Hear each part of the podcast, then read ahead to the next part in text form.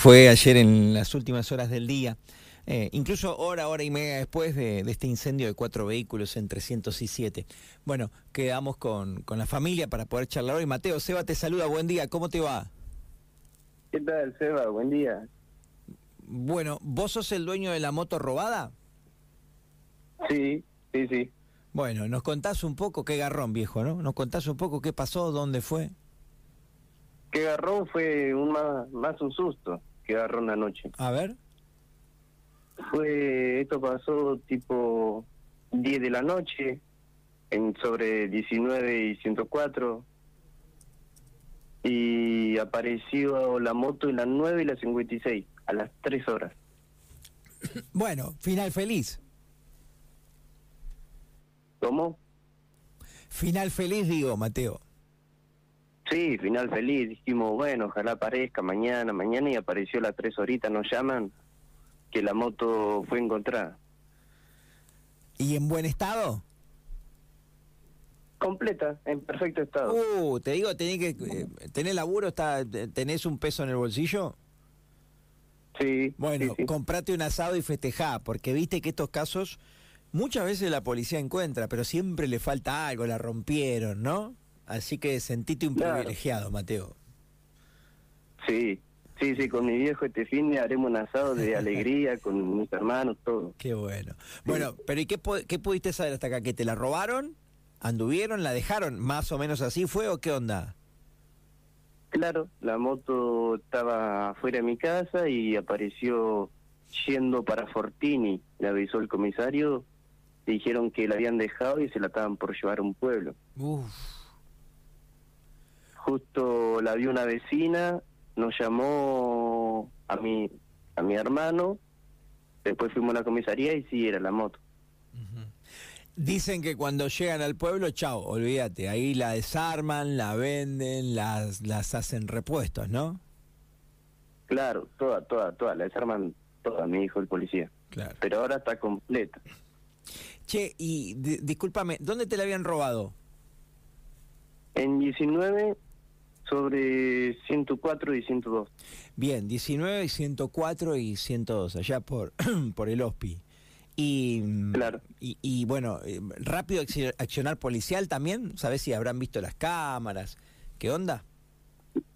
Rapidísima, apenas llamaron, eh, cayó lo que es comisaría la tercera, y estuvieron buscando sobre las vías, estuvieron revisando las cámaras, todas las vías las revisaron, viste que enfrente hay un parquecito el, de Ferro Expreso.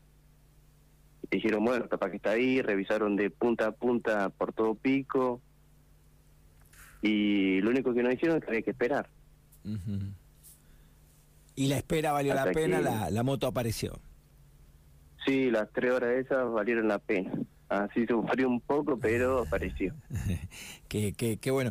Y escúchame, ¿qué estaba? ¿Como estacionado? ¿Como estacionada la habían dejado? ¿O ellos estaban ahí? ¿La policía también pudo identificar quién la robó? Estaba estacionada, cuando la dejaron estaba estacionada, mm. así nomás.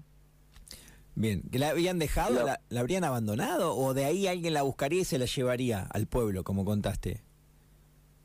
Eso supone el policía que mm. estuvimos hablando anoche. Bien. Que la iban a dejar, iban a ir en una camioneta o algo y ya se la llevan, ya está a punto de ruta, a pisar ruta. Chao, claro. Eh, ¿Qué moto es? Un Sanela CTR 250. eh, que, que debe costar un montón de plata, como cuesta todo hoy, Mateo, ¿no? ¿Cuántos años tenés vos?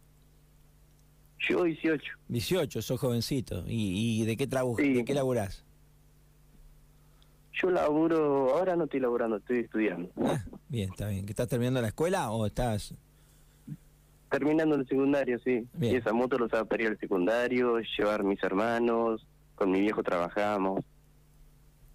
Está bien, está bien. Era nuestro... para moverse. Te cortaban las piernas, como dijo el Diego, si te la robaban. Claro, sí, tal cual. Che, Mateo, bueno, nos alegramos mucho de que el final haya sido feliz. Te mandamos un abrazo muy grande y gracias por atendernos.